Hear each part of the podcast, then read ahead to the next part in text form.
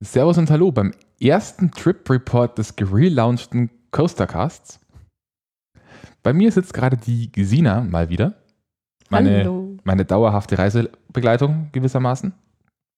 Mm, Und wir wollen dieses Mal fast schon ein Novum, nicht von einem normalen Freizeitpark reden.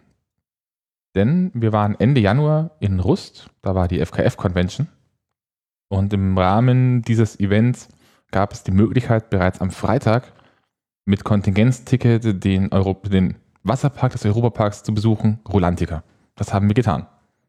Und waren einen ganzen Tag lang nass. Juhu. Genau. Ähm, ausnahmsweise mal vorher ein paar kleinere Zahlen und Fakten hin, vorneweg. Rolantica wurde im Dezember 2018 gerichtfestet. Ist das ein deutsches Wort? Nein. Gerichtet, Hm. auf, aufgerichtet, die Ich bin Aufrichtung mir wurde, nicht mal sicher, ob es überall Richtfest heißt. die Aufrichtung wurde gefeiert. Die Eröffnung war am 28. November letzten Jahres. Also als wir da waren, hatte der Park gerade ziemlich genau zwei Monate offen. Hatten auch ein paar äh, Ecken und Enden noch bemerkt, dass es noch Verbesserungsbedarf gab, aber dazu später mehr. Das größte Einzelbauprojekt, die der Europapark bis jetzt hatte, Gesamtkosten von Wasserpark und dem zugehörigen Hotel Grüner Saar, belief sich auf 180 Millionen Euro. Das ist eine ziemlich stattliche Summe. Wenn man überlegt, dass so eine Achterbahn wie Silverstar im Bereich von 15 bis 18 Millionen Euro liegt. Jetzt muss man aber auch dazu sagen, wie lange sind die Planungen schon? Ich weiß gar nicht, wann die angefangen haben. So die, die tatsächlichen Planungen haben, glaube ich, vier bis fünf Jahre gedauert. Aber die groben Überlegungen eines zweiten Parks als Wasserpark gibt es bereits seit den 80er Jahren. Genau. Also das war sogar noch der Mack Oper, der das als Vision hatte. Aktuell Hauptstück ist eine große Halle. Die kann man sich vorstellen wie so ein breites Tortenstück von der Grundform her. Ähm, 20 Meter hoch, Holzdecke mit, mit ohne Säulen zwischendrin. Eine große Glasfassade an der runden Seite und eine Fläche von ungefähr dreieinhalb Hektar. Das ist also schon eine ziemlich, ziemlich große Halle. Ich habe den Plan gerade nicht vor mir. Es ist ein Tortenviertel, oder? Äh, es ist, glaube ich, ein bisschen mehr als ein Tortenviertel, ja. Also ich hatte zumindest als erstes die Assoziation einer Muschel. Soll es tatsächlich auch sein? Also es soll an eine Muschel erinnern. Ist aber auch irgendwie ein Tortenstück. Ich glaube, du wolltest lieber ein Tortenstück haben. Ja, das ist süßer. Gut, dann legen wir doch mal Muskeln los, wie es. schlüpfrig. ähm, warum hat der Europapark überhaupt das Interesse daran, so einen Wasserpark zu bauen? Ich meine, sie haben doch schon einen Europapark. Da habe ich mich äh, in verschiedenster Art und Weise drüber aufklären lassen. Und äh, wie war das? Wir hatten irgendwie drei Aspekte am Ende gefunden. Möglich. Fang einfach mal an. Ich glaube, der offensichtlichste an der Stelle ist, wo wäre man denn hingegangen, wenn man zum Beispiel zur FKF-Convention nach Rust gefahren wäre? Der Europapark hatte nämlich zu. Das heißt, für sie ist es unter anderem eine Möglichkeit, um die Saison zu verlängern, äh, weil einfach es einen alternativen Park gibt, wo man auch im Winter hingehen kann. Also Haupt, Hauptgrund hierfür ist tatsächlich einfach, ähm, wir haben in Rust den größten Hotelkomplex Eu- Deutschlands mit den sechs Themenhotels, jetzt sechs Themenhotels des Europaparks. Die stehen halt in der Wintersaison größtenteils leer. Da kommen ein paar Konferenzen. Dieses Jahr haben sie zum Beispiel die älteren Hotels, also El Andalus und die beiden anderen direkt am Europapark, die wurden saniert. Aber die anderen Hotels sind, wenn es keine Konferenzen gibt, einfach leer. Da ist niemand. Kann man natürlich einfach einplanen oder man baut sich daneben einen zweiten Freizeitpark, der überdacht ist und dementsprechend auch im Winter offen haben kann. Das zweite ist dann natürlich, ähm, man möchte den Weg zu einem vollen Resort gehen. Also das ist eine Entwicklung, die sich generell schon auch bei anderen Parks abzeichnet.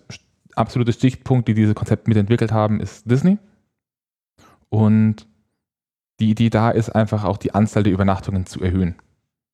Also ich habe mal irgendwann gehört, eine Hotelübernachtung lohnt sich, äh, eine Hotelübernachtung lohnt sich für ein Hotel nur wenig. Interessant wird es ab der zweiten. Die durchschnittliche Übernachtungszahl in den Europapark-Hotels über das gesamte Jahr gesehen, also inklusive der Hauptsaison, sind 1,4 Übernachtungen gewesen. Und man hofft natürlich, dass wenn die Leute jetzt Europapark vielleicht auch zwei Tage und dann Rolantica machen, dass sie einfach länger in den Hotels bleiben. Vielleicht sollte man an der Stelle noch erwähnen, dass wir die Hotels dieses Mal auch sehr ausgekostet haben. Äh, Ich hatte noch vor, irgendwann eine Folge zu der F-Convention selber zu machen. Okay. Dann muss ich mir aber noch ein Headset ausleihen, weil dann müssten wir dann den Matthias mit beauftragen und dann könnten wir mal versuchen, wie das ist, zu dritt zu podcasten. Das Setup würde es inzwischen auf jeden Fall hergeben, wenn ihr Twitter gefolgt seid. Mm, Du hast noch von einem dritten Aspekt geredet. Der ist mir entweder gerade entfallen oder. Oder es war der sehr persönliche Aspekt, dass ich nass einfach sehr, sehr gerne mag. Aber Ja. nein, ich glaube, wir sind nicht bei einem dritten Aspekt gewesen. Ich habe mich einfach verzählt. Gut. Ähm, was bei diesem Projekt noch bemerkenswert ist, ist die Art und Weise, wie die Hintergrundgeschichte aufgezogen wird. Ähm, also, um das kurz abzu äh, um das abzukürzen, Rolantica ist eine Insel, die entstanden ist als ein Bestandteil einer Geschichte aus der nordischen Myth- Mythologie, die es in echt nicht gibt, diese Geschichte, sondern die haben sie dazu gedichtet. Ähm, mit Meermenschen und Trollen und was nicht alles. Tragen, Seeschlange, solltest du äh, erwähnen. Eine große Seeschlange. Tragende Gestalt der Geschichte ist der kleine, angeblich sechsarmige Oktopus, also gewissermaßen ein Hexapus. Ähm, in Lila. Der heißt Snorri. Äh, die Geschichte dahinter ist aber die, dass es quasi beim Europapark diesen Adventurers Club of Europe gibt. Dem sind auch so Attraktionen zugeordnet wie das Voletarium. Und die haben in Kronasar ein Hotel, äh, ein Museum. Also das Hotel Kronasar ist das Museum des Adventurers Club of Europe. Merkt man auch an vielen Stellen an der Einrichtung. Da hängt dann zum Beispiel ein riesengroßes äh, Schlangenskelett in der Lobby. Man hat diverse Ausstellungstribünen, äh, Ausstellungsvitrinen mit Expeditionszubehör, mit Schmieden, mit allem möglichen Zeug. Und ja, man hat Rolantica gefunden. Da kommt dann auch dieses große, dieses große Schlange, Schlangenskelett in der Lobby her. Und dann hat man nebenan einen Fisch, einen alten Fischmarkt gemietet für eine Sonderausstellung zum Thema Rolantica. Und das ist eben das Bad. Also man ist nicht auf der Insel selbst, sondern in einem, in einem Museum über das, die Insel. Und wer genaueres über die Rolantica-Geschichte erfahren möchte, es gibt einen sehr kindertauglichen Roman dazu. Es gibt einen Roman dazu, wo es dieses Jahr jetzt ein zweiter Teil rauskommen soll. Und man hat auch vorher den Hype schon ein bisschen angetrieben, denn bereits im späten Sommer letztes Jahr hat im Europapark der Dark Ride Snorri-Touren eröffnet. Ähm, das war, glaube ich, Soft Opening Anfang Oktober, kurz nach der IAPA Expo. Ähm, der erzählt auch ein bisschen die Geschichte dieser Insel. Also marketingmäßig war das wirklich ein echt großes Ding. Muss man einfach so sagen. Ja, wie kommt man denn nach, zu Rolantica? Wir sind mit dem Shuttlebus gefahren. Ähm, der tatsächlich selbst zu der Zeit, wo wir da waren, äh, recht häufig gefahren ist. Und das war auch so die angenehmste Variante. Es gibt alternativ sehr viele Parkplätze oder man hätte natürlich auch direkt das Hotel Kronasar nehmen können. Aber wir waren aufgrund der Convention eben im Im- Kolosseum. Genau. Also der normale Hotel-Shuttle, der sonst auch Gäste des Kronasar zum Europapark bringt, hält eben an Rolantica und da kann man dann aussteigen. Äh, man kann mit dem Auto anreisen. Parkplatz kostet, glaube ich, letzte Saison 7 Euro pro Tag. Mm. Eventuell gibt es Überlegungen, eine, die Monorail zu erweitern. Das steht aber noch nicht so hundertprozentig. Aber die Überlegungen gibt es ja schon länger. Ich meine, da war ja auch die Überlegung, ob man die nicht bis zum Bahnhof, Bahnhof. verlängern soll nach Ringsheim, ja. Ähm, das äh, Vorteil, wenn man im Hotel Kronasar ist, es gibt eine überdachte Brücke und man erkennt die Kronasar-Badegäste tatsächlich im Park sehr gut. Das sind nämlich die, die in einem Hotelbademantel rumlaufen und die auch bereits vor den Umkleiden nur ihre Badesachen anhaben, weil die ziehen sich quasi bei sich im Hotelzimmer um, gehen dann zum Hotel, kriegen vorher noch, eine, noch ein Handtuch und einen Bademantel in die Hand gedrückt und laufen über diese Brücke und betreten über die Brücke das Bad. Dafür ist, was wir dann hinterher rausgefunden haben, auch für die Hotelgäste der ähm, Spind umsonst. Genau. Da sind wir schon quasi beim ersten Tipp. Wenn ihr ein Hotel besucht, also das Buchungssystem von Rolantica ist ein bisschen komisch. Es gibt relativ viele verschiedene Tickets. Vorweg, die Tickets sind immer tagesgebunden. Es gibt auch keine Jahreskarte und die Tickets müssen im Voraus gekauft werden. Liegt an Brandschutzmaßnahmen. In den Park dürfen laut Brandschutz, ich glaube, in die Halle dreieinhalbtausend, drei- drei- 3800 Leute und im Außengelände nochmal irgendwie 500 insgesamt. Sie selber lassen aktuell im Bereich von knapp unter 3000 in den Gesamtkomplex. Und das wollen sie halt steuern, deswegen kriegt man tagsüber an der Kasse nur Restkarten. Also wenn nicht schon voll, dann gibt es das. Da lohnt es sich auch ab und zu auf den Twitter-Account zu schauen. Wenn keine Tickets mehr da sind, dann schreiben sie das bereits im Voraus. Da war zum Beispiel jetzt über die Herbst, über die Winterferien in Bayern und auch in Baden-Württemberg war, kam bereits Anfang der Ferien ein Tweet, dass bis Ende Februar einfach alle Karten weg sind. Dass man gar nicht mehr schauen muss. Dann gibt es Abendkarten, die gelten ab 17 Uhr, sind ein bisschen günstiger. Inzwischen gibt es auch Frühabendskarten, die gelten irgendwie von 3 bis 7. Also das, das will man dann ein bisschen Familien aus der Umgebung entgegenkommen. Ähm, die Tickets sind vergleichsweise teuer. Auf der anderen Seite sind es Ganztageskarten. Das mal, was haben wir jetzt bezahlt? Ich dachte 40. Im Bereich von 40 Euro für den ganzen Tag. Ähm, das wären die, sind die Preise, wenn man die drei Stunden Tickets von einem, von, von, zum Beispiel Stein quasi extrapoliert, also auf einen Tag umrechnet, dann kommt man in ähnliche Größenordnungen. Nur dass da die Tagestickets natürlich günstiger sind, trotz allem. Mm, dann 1 Euro für den Spind. Begründung, naja, wir dürfen offiziell 4.500 Leute reinlassen, wir haben aber nur 3.600 Spinde. Und da kommt jetzt der Clou, wenn ihr Hotelgäste seid, dann müsst ihr diesen Euro nicht zahlen. Das war zumindest, als wir besucht haben, auf der Homepage ein bisschen schlecht ausgeschrieben. Ähm, da steht irgendwo unter dem Kleingedruckten. Als Hotelgast müsst ihr das nicht im Vorverkauf auswählen. Ihr könnt hingehen sagen, ihr seid Hotelgäste, dann bekommt ihr den theoretisch einfach so. Genau, was heißt das denn, Hotelgast zu sein? Ich werde schon ganz trocken, wir sollten echt langsam mal rein. Aber als Hotelgast, das heißt, dass man sich sein Ticket gestempelt hat. Also man, man checkt ins Hotel ein oder wenn man früh vom Hotel weggeht, dann geht man an die Rezeption, legt die Tickets vor, die müssen dann gedruckt sein. Ihr könnt also nicht mit Digitaltickets kommen. Wobei ich nicht weiß, kann auch sein, dass sie dann irgendwie eine Bestätigung haben.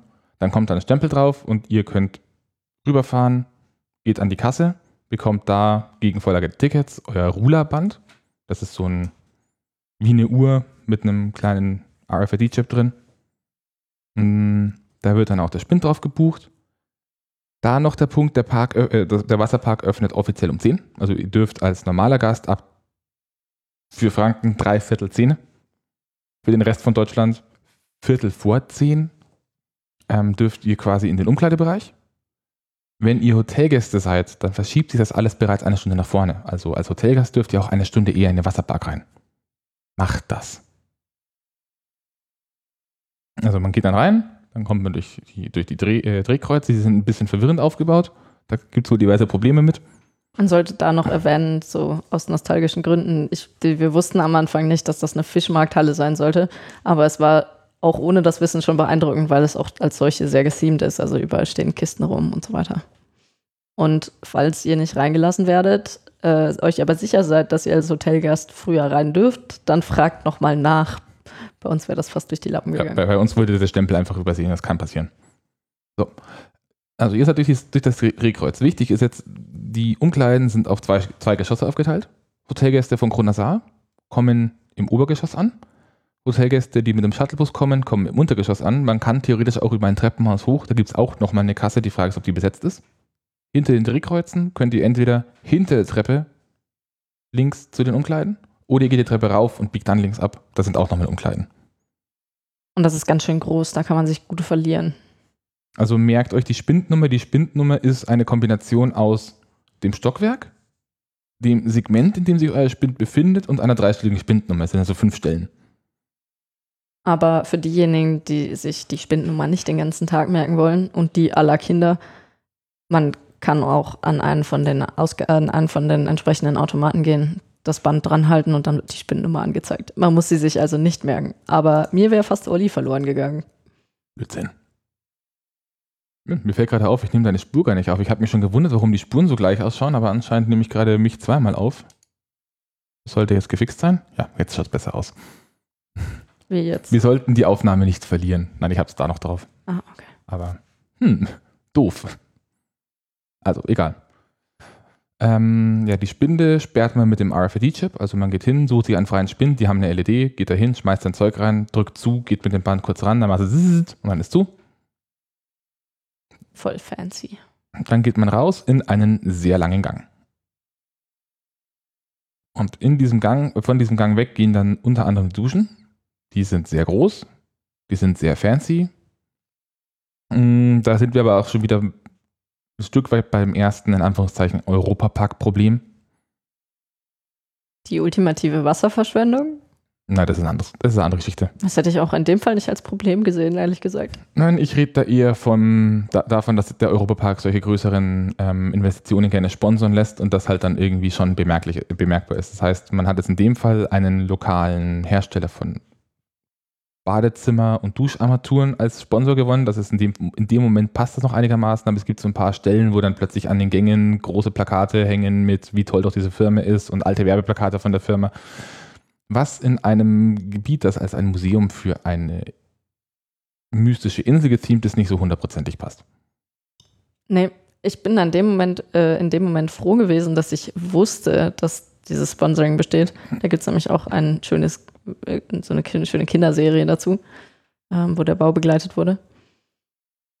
Aber wenn ich das nicht gewusst hätte, ich wäre einfach nur verwirrt gewesen. Und das bin ich gerne mal. Also wir waren im ersten Stockwerk, dann geht man nach der Dusche weiter raus, läuft ein bisschen vor und in unserem Fall beginnt man dann auf einem höheren, höher gelegenen Balkon. Du willst kein Wort über die Regendusche verlieren? Nein. Gut. Willst du ein Wort über die Regendusche verlieren? Nein, jetzt will ich nicht mehr. Also man, man kommt raus und wenn man oben war, dann steht man auf einem Balkon. Ähm, und ja, im ersten Moment, wenn man, selbst wenn man vorher Bilder gesehen hat, ist man tatsächlich ein Stück weit sprachlos, weil diese Halle ist einfach riesig. Riesig. Wir haben uns jetzt jetzt gedacht, wir beginnen da, wo wir sind. Ähm, wir befinden uns jetzt, wenn man dieses Tortenstück vor sich hat, also den Kreisbogen in die eigene Richtung, die Spitze von einem weg, dann befinden wir uns jetzt gerade auf der rechten Seite, ein bisschen weiter Richtung Spitze. Und man kommt raus und dann geht's so eine Rampe runter, die sich ja im Wesentlichen parallel zu dieser, zu dieser, zu dieser Seitenkante nach unten zieht. Und da kommt dann auch schon der erste Themenbereich, denn es gibt Themenbereiche. Der erste Themenbereich ist, Die Kinderwelt. das ist Trolldal, das Land der Trolle. Ähm, hat eins, zwei, drei, vier Rutschen. Äh, also eine Rennrutsche, wo man zwei, also zwei Rutschen nebeneinander, so ein kleines Klettergerüst, äh, flaches, sehr warmes Wasser, ein paar interaktive Elemente, wo man dann irgendwie Rädchen dreht und dann geht irgendwo Wasser raus. Einen großen Bucket, also so einen großen Kippeimer. Äh, Die Rutschen sind allerdings offiziell nur bis zwölf. Nicht wahr, Gesina? Oder Menschen, die ungefähr so groß sind wie Zwölfjährige. Also ich muss sagen, ähm, die Kinderrutschen gehen teilweise ziemlich ab, aber es ist auch, äh, wenn man über zwölf Jahre alt ist, habe ich mir sagen lassen, nicht so empfehlenswert, diese Rutschen zu rutschen. Einfach aufgrund dessen, dass sie eben von den Dimensionen her wirklich für kleine Kinder ausgelegt sind. Man wird aber trotzdem sehr schnell. genau, aber Kinder haben da sicherlich ihre Freude, weil es ist natürlich so gemacht, dass es nicht so einfach ist, dass man einfach nur eine Treppe hochgeht und dann runterrutscht, sondern man muss dann äh, lustige Ge- Hangelstrecken hochkraxeln und sich irgendwie durch die Gegend durchwinden. So, also wir laufen quasi weiter in diesem Themenbereich runter. Neben uns taucht ein weiterer Weg auf, zu dem kommen wir gleich. Wir stehen jetzt am Kuchenstück am äußeren Rand, also an der runden Seite. Und man könnte jetzt auf die Idee kommen, dass man jetzt nach rechts möchte, weil da ist ja das größere Stück des Kuchens, nach links möchte, da ist das größere Stück des Kuchens. Aber wir gehen nach links. Denn links befindet sich der erste Rutschenturm. Meins rechts. Rechts. Ich habe eine Rechts-Links-Schwäche, weil ich gerade irgendwie den, Park, den Pla- Parkplan so anschaue wie wir und wir aber jetzt dann irgendwie in dem Ding nach außen laufen und naja. Wurscht, wir sind in der rechten Ecke gelandet. Warum? Wir sind in der Ecke gelandet, die gerade bei euch, wenn ihr das imaginäre Tortenstück vor euch habt, links ist. Das kommt drauf an, wie, du- wie man es vor sich Ja, hat. die Spitze zeigt von einem weg, habe ich doch gesagt. Also, erster Rutschenturm besitzt vier Rutschen. Von deren, deren Namen ich gerade nicht parat habe. Allerdings be besitzt er eigentlich nur zwei oder so. Was haben wir denn da? Tja, was haben wir, was sind wir als erstes gerutscht? Zuerst gerutscht sind wir im anderen Rutschenturm. Ja, das stimmt. Aber in dem Rutschenturm ähm, ist das, was wir als erstes gerutscht sind, die Freifallrutschen. Genau, die haben nämlich zwei Freifallrutschen, ähm, die ein bisschen auch miteinander duellieren, ein Stück weit. Nicht wie ein Stein eine Doppellooping-Rutsche, sondern eine normale Freifallrutsche mit Startkabine. Ähm, je nachdem, welchen Operator man da erwischt, kann das auch ziemlich gemein sein. Ich glaube, das ist unabhängig. Die haben da alle ihren Spaß. Also man stellt sich da in diese Kabine rein, macht vorsichtig diesen Deckel zu und sie versuchen immer parallel zu starten. Was bei mir darin geendet hat, dass meine, äh, es gibt dann einen Countdown und dann geht die, geht die Klappe auf und bei mir war es dann so, dass ich da drin stand und dann hat das Ding gezählt. 3, 2, 1, 0, nichts passiert. 3, 2, 1, 0, nichts passiert. 3, 2 und die Klappe geht auf. Tja, also der Grund, warum ich sage, dass es System ist, dass parallel dazu bei mir gezählt wurde 10, 9, 7, 6, 5, 3, 2. genau. Und äh, sie haben verschiedenste solche Modi. Das heißt, das hauptsächliche Erlebnis an der Stelle ist, dass man darauf hinfiebert, dass man jetzt plötzlich runtergelassen wird. Ähm, Im Moment steht da oben noch ein Operator. Wahrscheinlich bei, wenn, wenn an Tagen, wo viel los ist, auch zwei. Ähm, die Kabinen sind aber prinzipiell darauf ausgelegt, dass man sie sogar vollständig selbst bedienen könnte. Da stellt man sich quasi rein, drückt auf einen Knopf, dass es losgehen kann. Dann verriegelt das alles und man wird ausgeschossen. Sieht dann, wenn man die Treppe hochläuft, also man, wenn man die Treppe hochläuft, sieht man die, ich nenne es mal Auslässe von unten, die an der Stelle auch durchsichtig sind. Und äh, es sieht wirklich aus wie ein Abflussrohr an der Stelle, wo dann plötzlich irgendwas rausgeflutscht und durchgeflutscht kommt, gleichzeitig auf beiden Seiten. Die beiden Rutschen winden sich dann in der Halle so ein bisschen umeinander, dann geht es nach außen, dann sind sie dann stark voneinander getrennt. Man hat gut Geschwindigkeit drauf und das Gemeine ist, dass dann in der Abschluss, die Abschlusskurve, das ist dann nochmal so eine große eineinhalb mal, äh, eineinhalbfach also eineinhalb Umdrehungen oder fast zwei.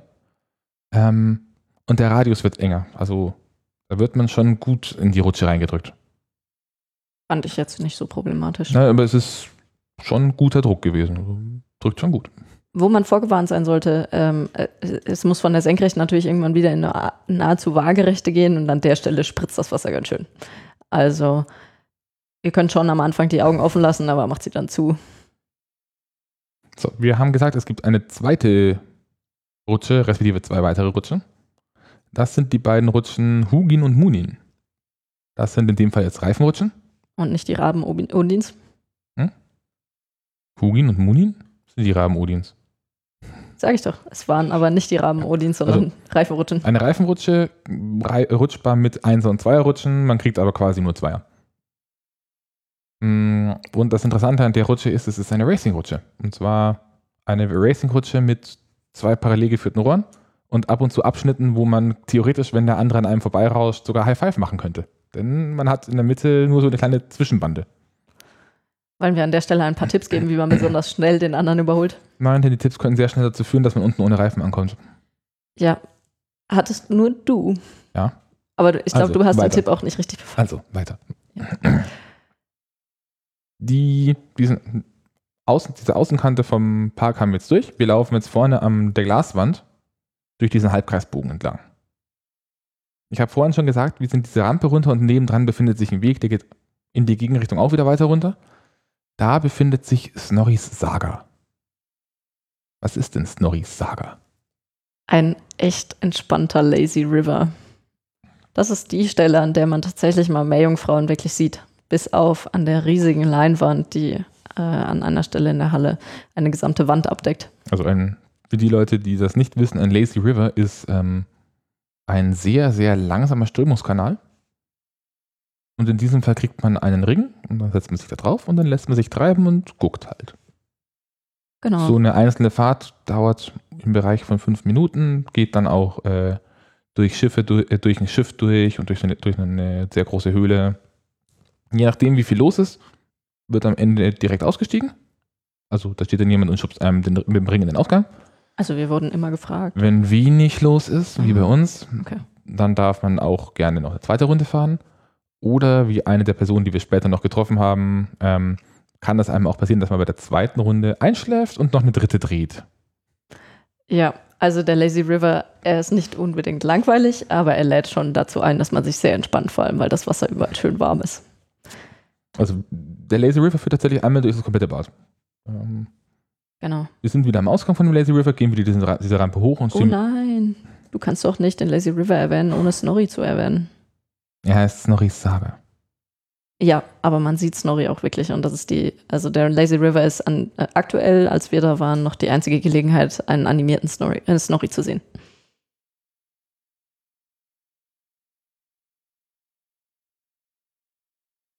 Du solltest mich nicht nur angrinsen. Du kannst weitermachen. Mehr wollte ich dazu nicht sagen. Also, wir gehen diese Rampe wieder hoch. Wir haben den Ring natürlich fein säuberlich wieder zurückgelegt oder ihn wieder anders übergeben. Stehen wieder an der Außenkante. An der Stelle befindet sich auch das erste Restaurant. Und zwar in dem Bereich, also dieser eine Rutschenturm ist thematisiert als der Themenbereich Ragnakor. Das ist eine Stadt mit Pfahlbauten. Ähm, oben befinden sich diverse kleinere Hütten, die man sich mieten kann für ziemlich viel Geld. Da hat man dann halt seine Ruhe. Außerdem eine Bar und unten drin befindet sich so ein klassisches Burgerrestaurant.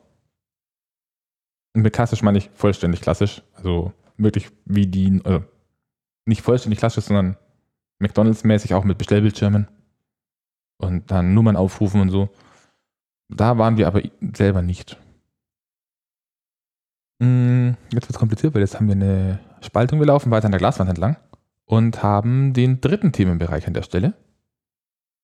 Äh, Story Saga zählt übrigens als Themen Themenbereich, sonst wäre er hier nicht aufgeführt. Also wir haben den dritten, äh, den vierten Themenbereich dann namens Wildström. Und das ist, nennen wir es einen Strömungskanal with a Twist? Also es ist quasi so etwas wie ein River Rafting, nur ohne die Rafting-Unterlage, sondern man lässt sich halt so durchspülen, wie man ist. Richtig, also ist, man steigt oben, man geht einen Stockwerk rauf, steigt dann über eine Treppe ins Wasser und dann kommen, kommen, diverse, Stell, äh, kommen diverse Stufen. Das Wasser ist im Verlauf des Dings ungefähr 20 Zentimeter tief, 20, 30 Zentimeter. Laut der Beschreibung legt man sich auf den Rücken, Blickrichtung nach vorne, wie bei allen Rutschen. Hm, da hat das seine natürlich, Berechtigung. Hat seine Berechtigung, tut natürlich trotzdem keiner. Ach doch, also ich glaube, es gab schon so gewisse Stellen, die ist man im Normalfall nur einmal falsch rumgerutscht. Also man, man, rutscht da so ein bisschen lang, muss ein bisschen aufpassen, dass es einen zwischendrin nicht umdreht, weil so ein paar Stellen sich dann doch irgendwie der Körper ein bisschen verzieht und dann rutscht man doch plötzlich falsch rum. Hm, dann kommt man zu einem größeren, also einem kleineren Ruhebereich, wo das Wasser wieder tief ist. Und da kann man sich jetzt, unter, äh, kann man sich jetzt auswählen, ob man links oder rechts geht. Links sind Felsen und es ist rein neblig. Und rechts sind einladende Lampen und es sieht ganz gerade und gemütlich aus. Mein Tipp, wenn ihr das Ding das erste Mal rutscht, startet mit links. Der schaut nämlich am Anfang strenger aus, ist aber der längere und langsamere Teil. Genau. Der andere, wenn man, wenn man so einen Teil noch nie gemacht hat, kann einen durchaus verprügeln. Und mit verprügeln meine ich wirklich blaue Flecken an der Schulter, wenn man dafür anfällig ist. Ja, und wenn man falsch rumrutscht. Und wenn man falsch rumrutscht. Genau. Bloß, dass ihr darauf vorbereitet seid. Man kann wahnsinnig viel Spaß haben in dem Ding jedenfalls. Ja, wir haben das dann, glaube ich, irgendwie gefühlt zum ganz zum Schluss, zum Abschluss, bevor wir nochmal gegangen sind, sind wir da, glaube ich, noch fünfmal runter.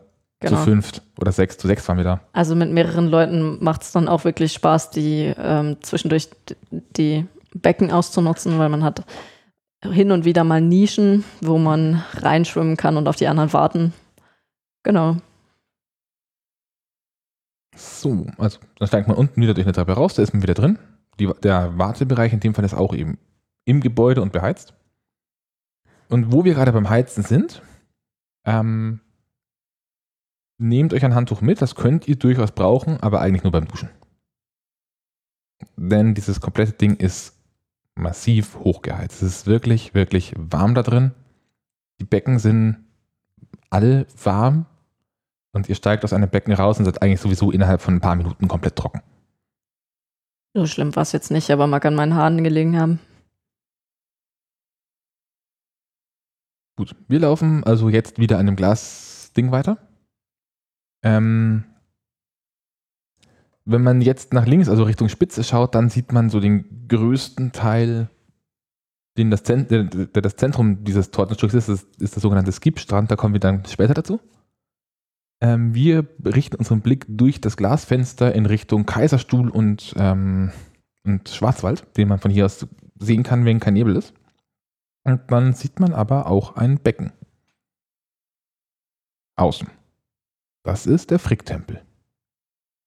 Und ich würde sagen, von allen Becken in diesem Park ist der Fricktempel das Becken, das am nächsten an das kommt, was man von einem normalen, mittelgroßen Stadtbad kennt. Ist halt ein Becken. Ist halt ein Becken, ist draußen, hat ein paar Blubbel, ein paar Wasserfontänen und eine Bar. Das Schöne an der Stelle ist vor allem, es hat sowohl die Blubbel für die Eltern als auch ein paar interessante Elemente für die Kinder, also mal so ein paar Wasserfälle oder sowas. Und es hat eine Bar. Eine Ja. Wasserbar. Die Genau. bei uns leider zu hatte. Deswegen würde ich sagen, kommen wir später zu den Wasserbars. Genau. Also wieder durch den Eingang rein. Ähm, Empfehlung übrigens auch, auch wenn das, wenn Sie da gerade an der Lösung arbeiten, besorgt euch Schlappen, gerade wenn viel los ist. Die Fliesen neigen dazu, dass wenn viele Menschen unterwegs sind, dass das Wasser nicht richtig abläuft und dann werden sie sehr schnell sehr rutschig. Das hat uns sogar der Busfahrer vorher so gesagt, der uns da hingebracht hat, dass wir aufpassen sollen, dass die Fliesen teilweise echt glatt sind. Herzlichen Dank nochmal für den Tipp. Wenn ihr also Schlappen dabei habt und ihr geht in, geht in so ein Becken wie diesen Fricktempel, dann stehen da immer im Bereich der Eingänge so kleine Regale mit Fächern rum, wo ihr einfach Zeug reinschmeißen könnt, wenn noch Platz, Platz ist. So, wir laufen weiter, lassen auch den Skipstrand mit seinen zwei großen Schiffswracks hinter sich. Hm. Außerhalb kommt es nicht so wirklich noch was, also außerhalb der Glasfassade. Da gibt es nur dieses eine Becken und den Wildwasserkanal. Da kommt aber was. Und zwar ist angekündigt, dass äh, der Außenbereich ausgebaut werden soll bis April 2021. Was man da im Moment weiß, ist, es kommen zwei Rutschentürme, eine für Kinder, eine für Erwachsene, also für Ältere. Und ich glaube, der Ausbau war nochmal irgendwie auf sechs oder sieben Hektar, also nochmal die doppelte Größe. Und es soll mehr Snorri geben. Es soll mehr Snorri geben. Einer der Türme soll wohl snorriges Ding sein. Das weiß man aber nicht. Wir müssen jetzt auch ein bisschen aufpassen, was wir jetzt eigentlich sagen. Also, Problem ist, auf der FGF-Convention gab es einen Vortrag vom stellvertretenden Leiter des Parks. Ähm, da haben wir, wurden auch ein paar Dinge so als ähm, es könnte eventuell sein, das gesagt. Und ich glaube, es ist sehr, wäre uncool, wenn wir da jetzt zu viel davon ausreden. Aber da, also dieser Ausbau im Außenbereich, der ist offiziell bestätigt. Es ist auch gar nicht so schwer zu übersehen. Äh, es ist gar nicht so schwer, äh, es nicht zu übersehen. Denn draußen sind überall Bagger. Okay. Jetzt sind wir ungefähr, ja, so ich würde sagen, wenn man dieses große Tortenviertel vor sich hat, dann sind wir jetzt im Bereich vom rechtesten Stück. Und da gucken wir jetzt tatsächlich noch kurz nach innen. Denn da ist nochmal ein kleines Becken, was nach innen rein steht. Das war die Skog-Lagune. Das würde ich wieder als Elternbecken bezeichnen. Kann man durchaus so sehen, ja. Ähm, auch hier wieder Entspannungsblubbel, ein bisschen ruhiger. Wir sind bis jetzt noch nicht so viel auf die Thematisierung eingegangen, bis auf diese Pfahlhäuser. Ähm, weil jetzt eigentlich erst die Bereiche kommen, in denen die Thematisierung der Hammer ist. Also insbesondere dieses eine Becken. Wow. Es sieht wunderschön aus. Also es sind wirklich überall außenrum Bäumchen. Man, man, man schwimmt durch so von norwegischen Fjorden äh, inspirierte Beckenwände aus Fels, auf denen irgendwie Bäume stehen. Das sind zwar Kunstbäume, die schauen aber unglaublich gut aus an der Stelle. Ja, und das Schöne an, das, an der Sache ist, es gibt auch hier eine Bar Im Wasser. im Wasser. Und man hat eben dieses Band am Anfang, also man nimmt das, man nimmt kein Geld mit rein, sondern man hat pro Band 150 Euro Kredit und zahlt dann alles beim Rausgehen. Kann gefährlich werden, da muss man ein bisschen aufpassen. Die Getränke sind auch nicht gerade günstig, aber mal so ein Bierchen in so einem Becken in einer schönen Umgebung, das kann man sich durchaus mal gönnen. Dann sind wir auch schon fast beim nächsten Rutschenturm angekommen, Genau. oder? Jetzt sind wir nämlich wieder an, äh, nämlich an der anderen Außenkante des Tortenstücks. Und wir sind in Winterhall. Das ist eine Eisstadt, in der unter anderem, also in der auf dem echten Rolantiker, in Anführungszeichen früher, die große Seeschlange Svalgur, die unter bestimmten Umständen die Welt, ver- äh, diese, diese Insel vernichten sollte, die war da ähm, eingefroren in so einer Eisstadt. Also Svalgur ist diese Schlange, die auch im Hotel Kronasar im Foyer hängt. Und ja, was kann man denn in Winterhall so machen? Winterhall hat tatsächlich nämlich ziemlich viele Rutschen. Wir haben bis jetzt wie viele Rutschen? Vier in Trolldal und die vier in Ragnarkor. Und Winterhall hat sechs, sechs Rutschen? Sechs Rutschen. Fangen wir groß an oder fangen wir klein an? Ich würde sagen, wir fangen beim tiefen Becken an. Okay. Also vorne Richtung Glasfassade befindet sich äh, der, heißen die Icebreaker, glaube ich. Zwei Rutschen, baugleich, namens Icebreaker. Die sind nicht besonders hoch, aber der Clou an der Geschichte ist, dass man dafür ein Becken braucht, das eine Tiefe von ungefähr vier Metern hat. Dreieinhalb. 3,80 Meter.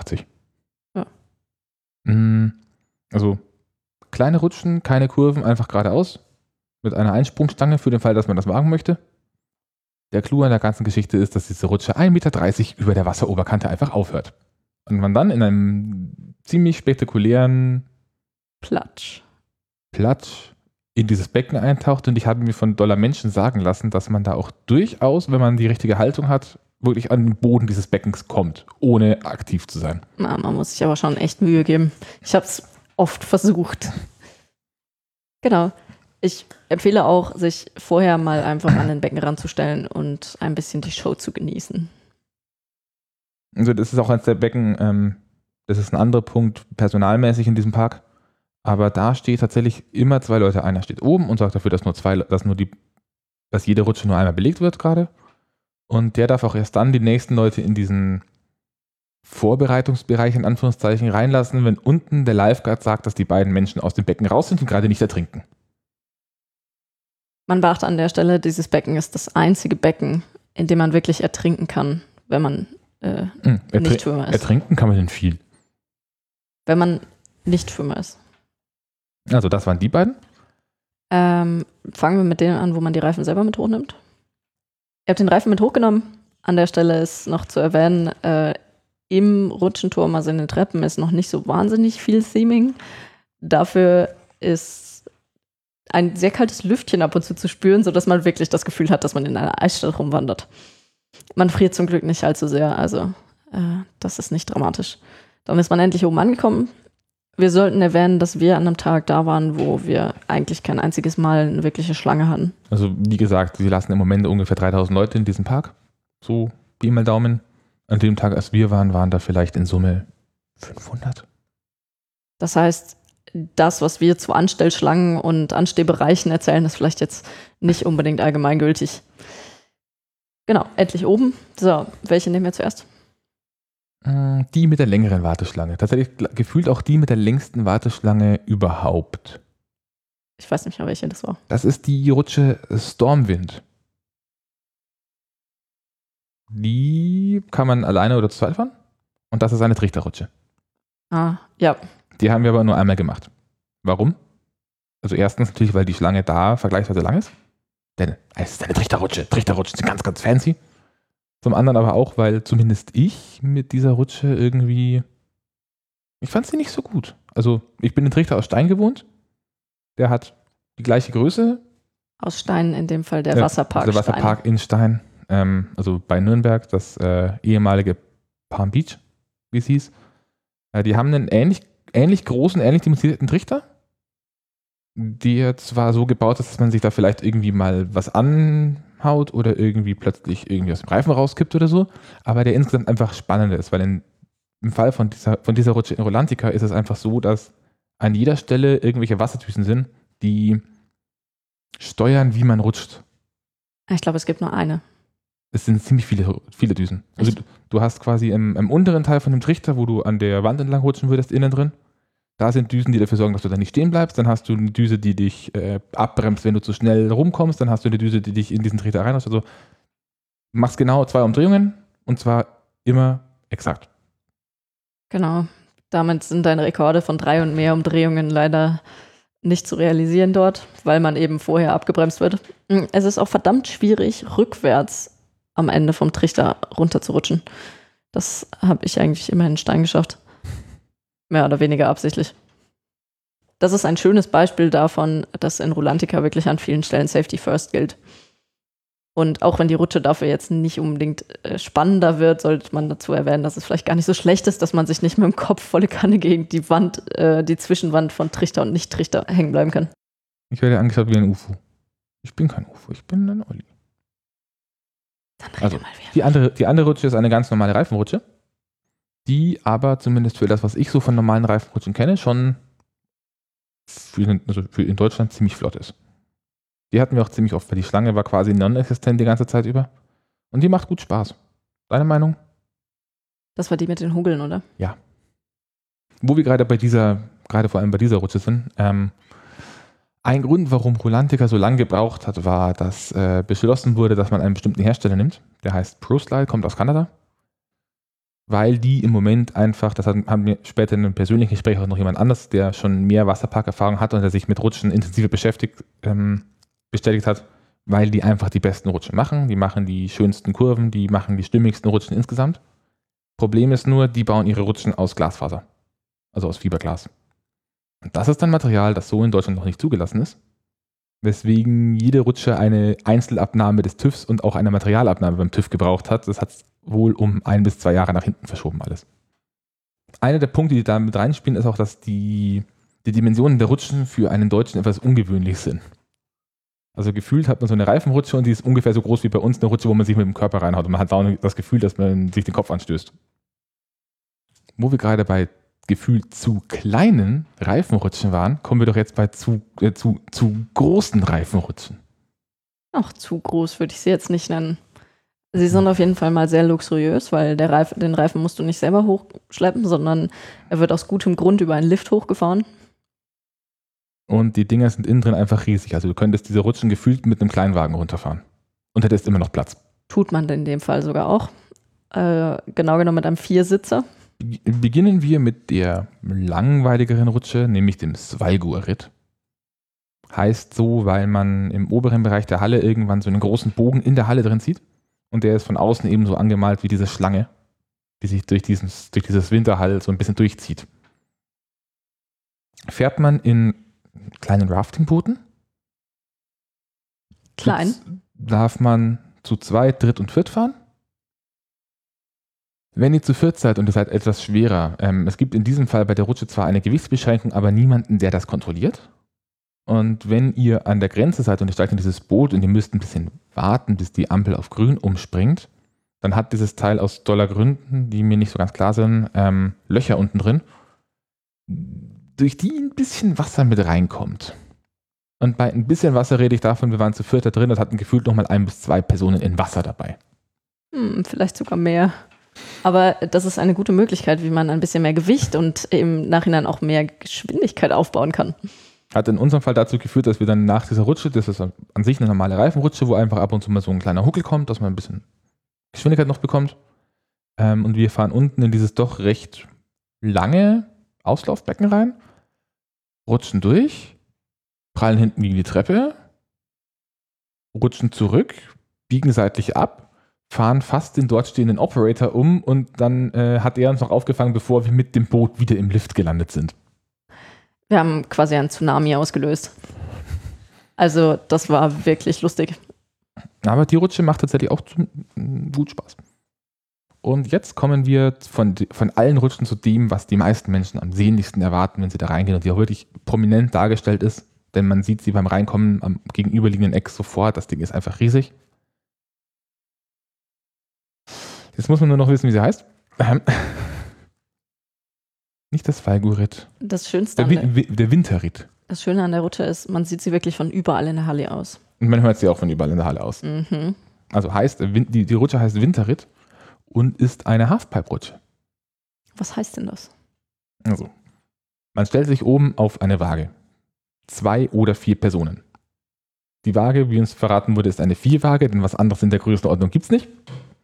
Gut, aber das ist eher irrelevant. Das Wichtigste ist, dass man möglichst nah an die Grenze drankommt. Genau. Also man, es gibt eine Gewichtsgrenze. Im besten Fall kommt man möglichst nah ran, denn dann macht die Rutsche später mehr Spaß, wie wir erfahren haben. Wir, ha Ausprobiert haben, bitte. wir haben es nicht probiert. Du hast es probiert. Nein. Nein. Doch. Nein. Das war die eine, die, die letzte Rutschfahrt, da haben wir uns mit zwei anderen zusammen, aber wir hatten Ach, vorher, also wir waren zum Schluss dann zu sechs unterwegs und die Gruppe, die anderen vier aus dieser Gruppe sind zusammengerutscht und die haben es geschafft, dass sie ungefähr 300 Gramm unter dieser Hö Gewichtsgrenze sind, die man haben darf. Oder anders gesagt, wenn man C dazugestellt hat, dann war es drüber. Also die Boote schauen ein bisschen anders aus, das sind keine Rafting-Boote, sondern das ist Schaut ein bisschen aus wie ein Kleeblatt.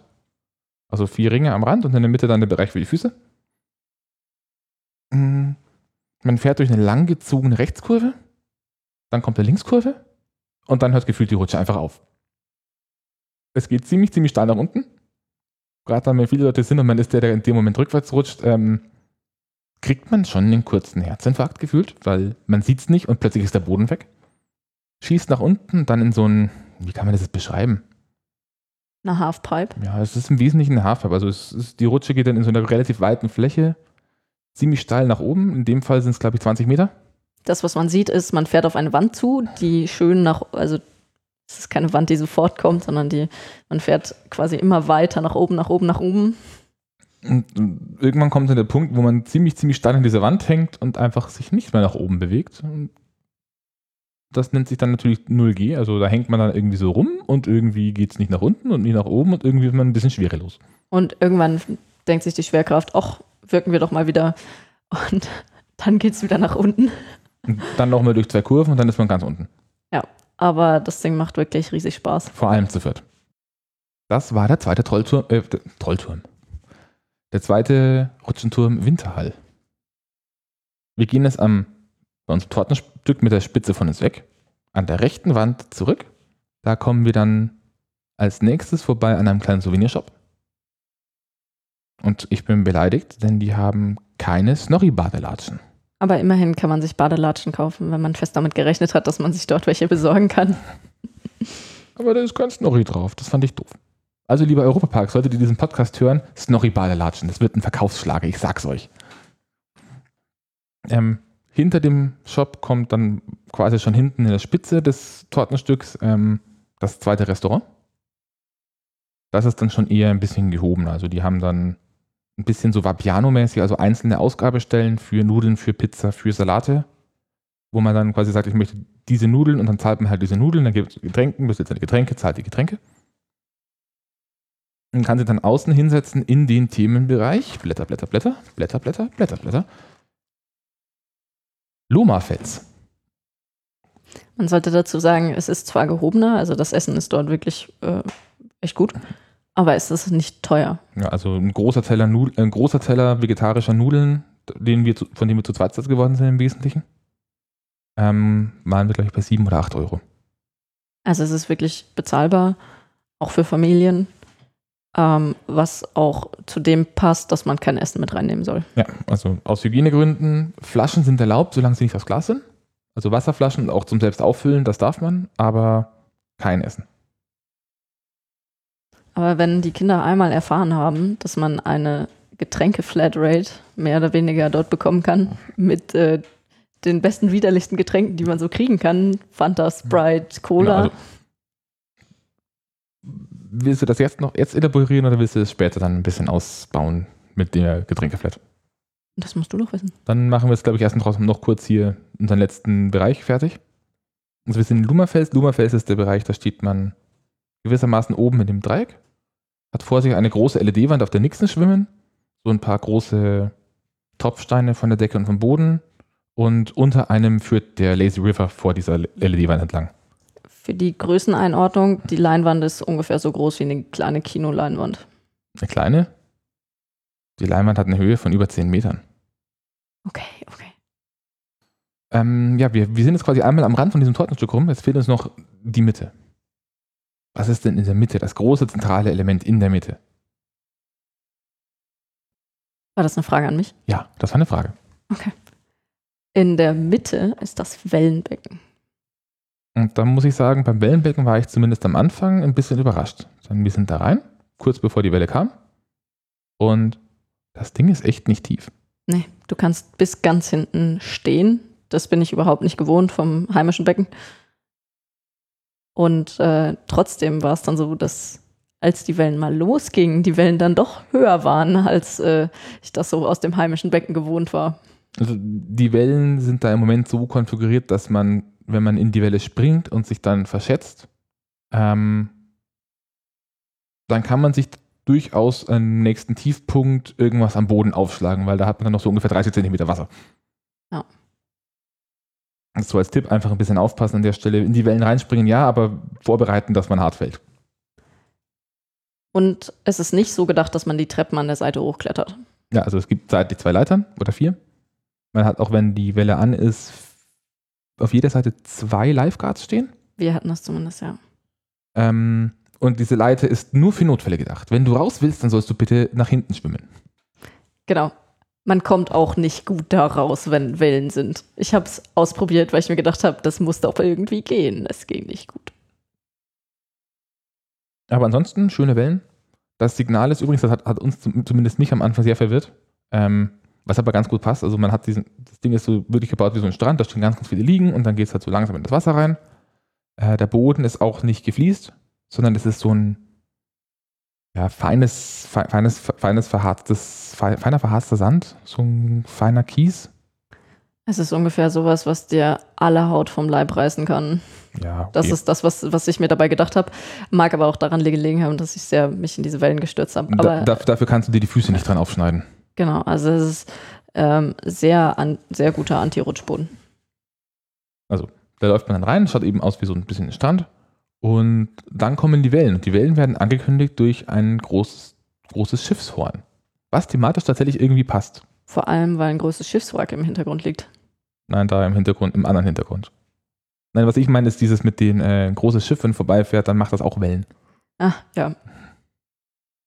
Also, ähm, genau, vom, vom Wellenbecken aus Richtung Glasfront. Da befindet sich dann eben noch der Skip-Strand. Und da liegen diese beiden Schiffe rum. Was gibt es denn am Skip-Strand noch? Vor allem die besten Liegenplätze, die man in Rolantica haben kann. Nämlich? Die direkt vor einer der Kinderattraktionen. Und zwar am Skipstrand gibt es einerseits ein paar weitere Kinderrutschen ähm, auf beiden Seiten vom Schiffswrack. Und andererseits gibt es auch, Nicht auf beiden Seiten. nicht auf beiden Seiten, Nee, zwischen, also, da liegt ein Segelschiff und da liegt ein Dampfer. Ja. Durch den Dampfer fährt man auch mit dem, äh, längs durch mit der, mit Lazy River. mhm. Und von dem Richtung Segelschiff gehen die Rutschen runter. Was für, fangen wir vielleicht mal die Rutschen trotzdem kurz an. Was sind das für Rutschen? Drei Stück? Das sind drei Stück. Ähm, eine davon habe ich vergessen, wie du sie bezeichnet hast. Wirklich ganz Standard, ganz breite, ganz gerade Kinderrutsche. Die ist nicht sehr hoch, ähm, aber sie geht echt total ab, dadurch, dass sie so schön gleichmäßig bewässert wird. Und sie ist sehr breit, das heißt, man kann auch durchaus zum März Spaß haben. Genau. Aber bitte passt auf, dass unten keine Kinder sind. Ihr werdet schneller, als ihr erwartet. Dann links davon Rechts. befindet, oder? links davon befindet sich eine Einpersonenrutsche. Auch gerade. Einfach nur ein bisschen nach unten, dann nach vorne, aber da wird man auch sehr schnell. Die hat erstaunlich viel Schwung gehabt für die, für die Größe. Vor allem, äh, sie ist auch wieder eher Kindermaß. Man darf sie zwar auch als größere Person benutzen, aber Olli hat sich ein bisschen beschwert, dass vielleicht seine Beine doch ein bisschen gebogen wurden. Nein, das ist die andere. Ah, okay. Das ist die auf der rechten Seite. Okay, dann war das die, von der ich geredet Also habe. li links ist eine offene Rutsche, die einfach nur nach unten und gerade geht und dann unten ins Wasser läuft, wo man gut schnell wird. Und re- rechts befindet sich eine kleine Röhrenrutsche, wo man halt einfach eine lange Kurve fährt und dann unten ausläuft. Eine Helix. Ja, und da sollte man eben, wie gesagt, nicht irgendwie zu viel auf Körperspannung achten, weil das tut weh. Ich hatte kein Problem. Also, das ist quasi ein bisschen besser als die zwölf Jahre Rutschen. So, und auf der anderen Seite dieses Segelschiffs befindet sich dann Hopperblatt. Was Und ist denn Hopperblatt? Erstmal, das ist der Punkt, wo ihr eure Liegen aussuchen solltet. Und zweitens, ähm, die Idee ist, es ist ein Parcours von schwimmenden Elementen, die im Boden lose verankert sind, über die man drüber laufen kann bis zur anderen Seite. Versuchen kann. Die sind gut rutschig und dadurch, dass sie lose verankert sind, treiben die auch mal weg. Das heißt, gerade wenn man schwer ist, äh, tut, man sich's auch, tut man sich auch schwer.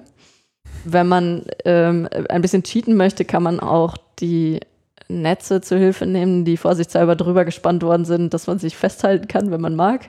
Aber man landet ja eh im Wasser oder auf dem Bauch auf den Rutschflächen. Und auch am anderen Ende aufpassen. Wir hatten Leute, die haben sich extrem gefreut, dass sie jetzt fertig sind und steigen am anderen Ende von dieser, von, von dieser Matte runter und rutschen erstmal aus.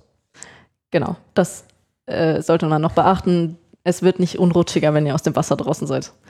Warum ist das jetzt so lustig und so gut anzuschauen? Naja, wie gesagt, man tut sich schon sehr schwer und ähm, es gibt wenige, die auf Anhieb wirklich von A nach B einmal rüberkommen.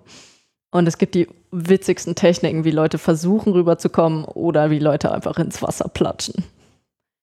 Eine Technik, die ich herausgefunden habe, die ganz gut funktioniert, ist, so weit laufen wie möglich und dann, wenn man merkt, dass man abrutscht oder runterfällt, sich auf den Bauch werfen und dann wie so eine Robbe weiterrutschen, so weit wie es geht. Mit, Im Schmetterlingsstil mit den Armen. Genau. Immer versuchen, die Kante von der nächsten Platte zu greifen und sich vorzuziehen. Das hat hervorragend funktioniert. Es sah wahrscheinlich aber nicht so stilvoll aus. So. Themenbereichsmäßig war es das. Also am Ende geht man duschen, geht raus, zahlt vorm Rausgehen nochmal kurz, muss dann das Band auf eine ganz bestimmte Art und Weise falten, damit man überhaupt rauskommt. Ja. Das kriegt man aber von der entsprechenden äh, Person, die dort nur dazu da ist, um zu erklären, wie man diese Bänder faltet, erklärt. So. Attraktionsmäßig sind wir durch. Ähm, Gibt es noch irgendwas, was dir aufgefallen ist? Was du so sagen möchtest? Zu den Attraktionen? Oder zum Park an sich? Mm, naja, wolltest du nicht auf die Getränke-Flatrate Okay, dann gehen wir mal auf die Getränke-Flatrate ein. Ähm, Rulantica hat ein System, das in vielen anderen großen Parks im Ausland schon durchaus gängig ist. Ähm, Beispiel Six Flags Parks. Und zwar ist es ein System von der Coca-Cola Company mit großen Automaten und man kauft sich einen Halb-Liter-Becher, der auch ein bisschen isoliert. Das Ding kostet relativ viel im ersten Moment.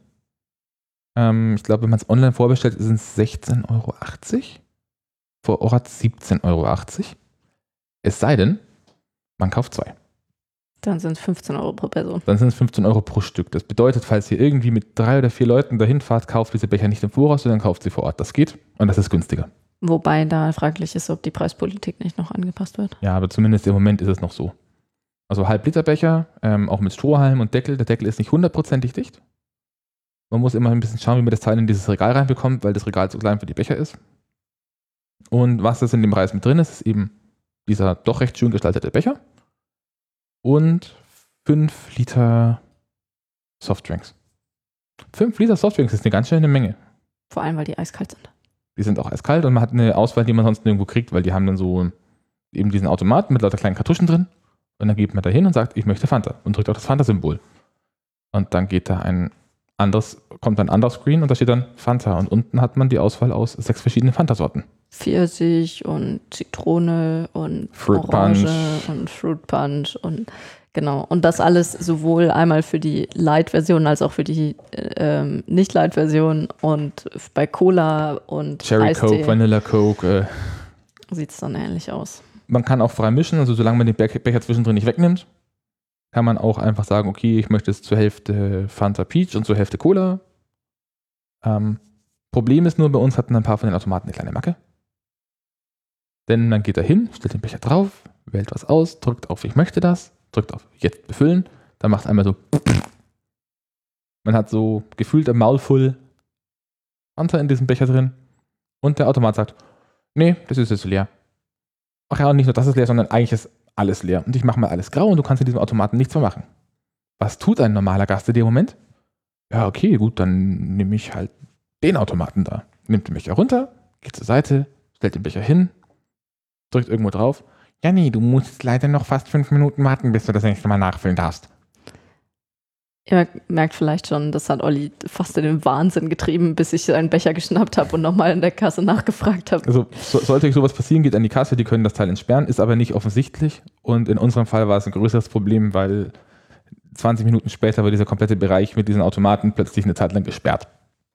Zum Glück gibt es noch einen zweiten äh, Automaten oder zwei zweite Automaten bei dem anderen Fastfood. Genau, also die, die Automaten sind jeweils, äh, es gibt viele Automaten bei dem besseren Restaurant in Lummerfels und es gibt nochmal zwei auf der anderen Seite bei dem Fastfood-Restaurant. Genau, also lasst euch von den Automaten nicht verarschen. Mm, Was mir noch aufgefallen ist, ist die Anzahl der Mitarbeiter. Das ist das Safety First. Ja, die haben ein absolutes Safety-First-Prinzip. Also an jeder Rutsche stehen Menschen, ähm, wie gesagt, äh, an Icebreaker sogar zwei. Die beiden großen Reifenrutschen haben oben jeweils einen Operator und unten einen. Ähm, Vier Lifeguards. vier Für das Lifeguards für das Wellenbecken. Ähm, für den Außenströmungskanal sind auch zwei bis drei Leute zu jeder Zeit eingeteilt. Und damit auch die Leute nicht irgendwie in den Trott verfallen und immer das Gleiche tun, wechseln sie gefühlt alle fünf Minuten die Leute durch. Also wir sind zweimal diesen Strömungskanal gegangen und hatten, äh, haben kein Gesicht von den Mitarbeitern zweimal gesehen. Genau. Es ist da vielleicht auch noch anzumerken, es sieht alles bombastisch aus, ist aber entsprechend auch verwinkelt. Das heißt, sie kommen nicht drum rum, dass sie viele, viele Bademeister haben, anders als bei städtischen Schwimmbädern, die meistens so gebaut sind, dass halt es eine Stelle gibt, von der aus man alles übersehen kann. Und dann auch schnell hinkommt. Ja. Das ist nämlich ein zweiter Punkt an der Stelle hier. Ähm, abhängig davon, wo man ist und wo man hinweg, hin will, können die Wege schon durchaus länger sein. Das liegt vor allem daran, du hast den Lazy River, der einmal alles umfließt. Da gibt es aber sehr wenige Brücken nur drüber. Und ähm, dadurch gibt es eben sehr wenige Abzweigmöglichkeiten. Vorteil ist, man kann sich nicht so gut verlaufen. Im Zweifelsfall läuft man halt einmal, einmal komplett einmal rum. Nachteil ist, es ist nicht ganz so schön verwinkelt, also, wie man sich das am Anfang vorstellt. Tatsächlich gibt es über diesen Lazy River genau zwei Brücken. Mehr nicht. Zwei. Und die sind dann auch noch irgendwie, also wir, wenn wir wieder an so Tortenstück denken, dann sind die auch beide eher Richtung Glasfassade. Und in, also Richtung Glasfassade und am Tortenstück Richtung links. Und wenn man zum Beispiel vom Wellenbecken, wenn man am Wellenbecken am rechten Rand steht und möchte zum, Turm, äh, zum zweiten Rutschenturm, der 10 Meter weiter rechts ist, dann muss man einmal ganz nach ganz zur Glasfassade runterlaufen, an der Glasfassade entlang und kommt dann zum Turm. Das heißt, man hat keine 10 Meter Weg, sondern eher im Bereich von 100. Das ist so, eigentlich ist das die eine Stelle, wo ich mir denke, zumindest da hätten sie noch eine Brücke hinmachen können. Aber vielleicht auch ein Grund, warum so viele Lifeguards da sind. Also ich als Kind hätte mich davon nicht beeindrucken lassen. Ich wäre einfach durch den Lazy River durch. Mm, was man auch noch dazu sagen muss, soll, kann, tut und so, ähm, für einen gut gesimmten Freizeitpark passend hat man auch eigentlich überall Musikbeschallung. Relativ dezent. Ähm, den Soundtrack kann man auch kaufen, haben wir auch gemacht, weil der ist echt gut. Was ich noch süß fand, es gibt wohl jeden Tag Kinderanimationen. Nicht ganz jeden, aber an einigen. Also muss man immer vorher schauen, an manchen Tagen haben sie es, an manchen haben sie es nicht. Äh, in unserer, äh, an dem Tag, als wir da waren, gab es ein Rutschen, ein, gab es Snorris Rutschendiplom. Unter anderem, ja. Also da konnte man dann hin mit seinen Kindern und dann sind zwei, drei Bademeister mit mit einer Liste und dann haben die Kinder ihre Rutschen gemacht in Trolldal und im, am Skipstrand und dann wurde das alles abgetrennt und dann haben sie am Ende ein Diplom bekommen, dass sie voll die mutigen Rutscher sind. Genau. Also es ist schon sehr familienfreundlich, vor allem weil an vielen Stellen ist es eben so, da wo die Kinder toben können, da gibt es auch Liegestühle oder direkt daneben irgendwie ein Blubbelbecken. Ah, also ist, ich, ich kann mir gut vorstellen, dass bis auf den Fakt, dass es trotz der guten Akustik dort vergleichsweise laut ist, dass es doch extrem schön ist für Familien. Kommen wir zu den Negativpunkten. Haben wir da so viele? Ähm, es gibt ein paar, die wurden auch angesprochen im Vortrag. Punkt 1 ist eben, wie gesagt, dieser Boden. Ähm, wirklich passt auf. Es ist wirklich so, dass der Boden an sich eigentlich nicht rutschig ist, aber dann kommt man irgendwie an diese, an diese eine Stelle, wo der Boden eine bestimmte Form hat und äh, irgendwie eine Holzbohle nachahmt und an der Stelle biegt man ab und da ist ein bisschen Wasser und plötzlich rutscht man. Also das Problem sind vor allem eben die sich sammelnden Wasserpfützen an ein paar Stellen. Also dass man dann einen durchgängigen Wasserfilm hat und das kann zur Gefahr werden. Wobei ich sagen muss, also ich bin gewohnt, dass Schwimmbäder rutschig sind. Ich, ich, mir wurde das beigebracht als Kind, dass man halt nicht zu rennen hat. Na, mir ist es aber beim normalen Gehen passiert, dass ich ausgerutscht bin und fast hingefallen wäre. Also es ist schon wirklich an ein paar Ecken nicht schön. Ähm, der zweite Punkt, wir hatten es, wie gesagt, das Glück, dass nicht viele Leute da waren. Ich glaube, wenn man da in den Ferien oder in der Hauptsaison hinfährt, ich wüsste nicht, ob es mir so viel Spaß macht. Weil wenn das Ding voll ist, also wirklich voll, voll, dann vor allem fällt dann eben auch weg, dass man sagen kann, okay, Kinder geht mal rutschen, weil äh, die Warteschlangen haben aktuell zumindest so gut wie keine Beschäftigung, außer ein bisschen Musik eben. Äh, und gerade in der Eisstadt äh, ist ab einem gewissen Punkt ist halt einfach nur noch graue Wand. Ähm, was vielleicht zu dem kargen Theming passen mag, aber Kinder kann ich mir nicht vorstellen, dass die das da so lange aushalten. Und dann geht es halt dadurch, dass es eben diese großen Rutschen sind und dass da immer nur ein Boot gleichzeitig drauf sein darf, ähm, in Schlangen vergleichsweise langsam vorwärts bei den großen Rutschen. Denn es sind keine Kapazitätsfunder. Ich hatte gerade noch irgendwas. Genau, äh, das ist es eher, was also die, in die Zukunft gerichtet ist, ein Stück weit. Ich habe es leider versäumt zu fragen, wofür das ist. Ähm, bei den großen Rutschen ist das Treppenhaus sehr breit. Man hat aber immer noch einen zweiten Treppenabgang, der quasi parallel läuft, aber mit einem Gelände nochmal abgetrennt ist. Und ich weiß gerade immer noch nicht, wofür die sind. Wir hatten zwei Theorien. Theorie 1, es ist, dass man wieder runter kann. Drei Theorien. Hm, Drei Theorien, okay. Also es könnte sein, dass man wieder runter kann. Es könnte sein für Single Rider. Was beim Europapark eventuell möglich ist, gerade dann, wenn dieses Ding noch ausgebaut wird, ist aber, und was ich für ziemlich wahrscheinlich, wahrscheinlich halte und was mich dann stören würde in dem Moment, ähm, dass es irgendwann eine Form von Fastpass geben wird. Und wie gesagt, wir haben vergessen zu fragen, ähm, falls jemand zuhört, der das weiß, ich habe ein offenes Ohr, ich würde, das, ich würde das gerne wissen. Was hältst du davon? Wir gucken einfach nochmal nach. Das gibt nicht, du findest das nicht.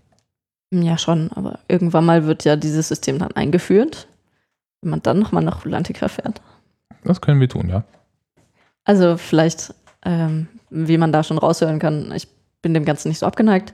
Ich bin zwar eher ein Fisch, deswegen bin ich sehr traurig gewesen, als ich festgestellt habe, dass es keine Tiefenbecken gibt. Aber alles in allem fand ich das, das Bad extrem schön. Schon allein deswegen, weil ich ich bin zwar Freizeitparks mit Theming gewohnt, aber ich habe noch nie ein gethemtes Schwimmbad gesehen. Außer mit sowas wie halt ein bisschen mehr Grünzeug. Zumindest insbesondere nicht Indoor. Also es gibt in den USA zwei, drei größere Wasserparks, die haben sehr, sehr krasses Theming. Aber Indoor ist dieses Ding aktuell weltweit einzigartig. Mm, ja. Allgemeines Fazit, ich glaube, das war so ein, ich glaube, der Gesamttenor auch zwischen, äh, mit Leuten, mit denen wir es so noch unterhalten haben, die mit dabei waren, war eigentlich immer, es ist überwältigend schön. Die Rutschen sind solide, aber im internationalen Vergleich fehlt so eine wirkliche Hammerrutsche. Vor allem ist jede Rutsche für sich auch sehr kurz. Ja. Also jede Rutsche hat ein etwas, aber eben meistens eins. Ja, und sie sind halt jetzt vielleicht für Deutschland besonders, auch die Zusammenstellung ist für Deutschland besonders, aber in, in, in Summe sind das mittelmäßige Rutschen. Also wenn ihr vorhabt, nur wegen den Rutschen hinzufahren, überlegt euch das nochmal. Und dann kommen wir zu, eigentlich zum größten Punkt. Ähm, es hat Spaß gemacht, da an den Tag zu sein. Es hat vor allem deswegen Spaß gemacht, an den Tag zu sein, weil wir uns dann mittags mit anderen Leuten vom FKF, von der FKF-Convention getroffen haben und sich da dann so eine kleine Clique gebildet hat, mit denen wir unglaublich viel Spaß hatten. Aber ich weiß nicht, ob für mich als eine Einzelperson, die dieses Bad besucht, oder halt in unserem Fall jetzt zu zweit auch, ähm, ob dieses Bad alleine schon einen kompletten Tag trägt im derzeitigen Ausbauzustand. Oder ob, oder ob ich jetzt die, mir das Geld, das Geld nochmal ausgeben würde, um zu sagen, ich bleibe da nochmal einen zweiten Tag. Dafür ist es dann doch noch ein bisschen zu wenig. Also einen Tag kann man gut drin rumbringen, wenn man es noch nicht kannte. Ich schätze, wenn, also einfach deswegen, weil es sehr viel zu entdecken und sehr viel zu erforschen gibt. Mit Kindern kann man sicherlich gut einen Tag drin rumbringen. Da wird der Außenbereich sicherlich nochmal was zu beitragen. Genau. Und für Eltern gibt es außer Elternsein und Selbstrutschen machen noch nicht so viel. Also als Anmerkung für Menschen, die das gerne tun, es gibt keinen Spa-Bereich. Aber alles in allem, es gibt, äh, es ist wunderschön jetzt schon. Und es fühlt sich irgendwie so an, als würde es noch so viele Punkte geben, wo man noch was draufsetzen könnte. Zum Beispiel das Theming in der Eisstadt. Und es gibt viele Punkte, also da haben wir auch ein bisschen diskutiert, ob es nicht eventuell sogar äh, auch möglich ist, dass man da quasi mit einer Art Ausbau plant. Weil es gäbe noch so zwei, drei Punkte, wo man vielleicht noch Treppen hinbekommen würde. Ob man im Moment nicht vielleicht sogar überlegt, wir thematisieren das nach oder wir bauen da vielleicht noch eine Rutschentreppe rein. Da gab es aber auch keine Frage dazu. Also es gibt auch noch so ein paar Punkte, es kämpft, es, es kämpft noch so ein bisschen, man bemerkt, dass die Betreiber Freizeitparks betreiben und keine Bäder. Deswegen haben, als wir da waren, auch noch so Kleinigkeiten gefehlt, wie für diese acht Umkleideräume eine Anzeige, sind da überhaupt noch spindelfrei. Das kommt noch. Es haben Sachen gefehlt, wie diese klassischen Kleiderbügel mit Netzen. Das kommt noch, die sind bestellt. Aber alles in allem geben sie sich wirklich Mühe, das Ding gut zu machen. Sie wollen, dass das halt ein Erfolg wird, das bemerkt man. Es sind halt einfach ein paar kleine Kinderkrankheiten, wo man halt im Voraus nicht dran gedacht hat.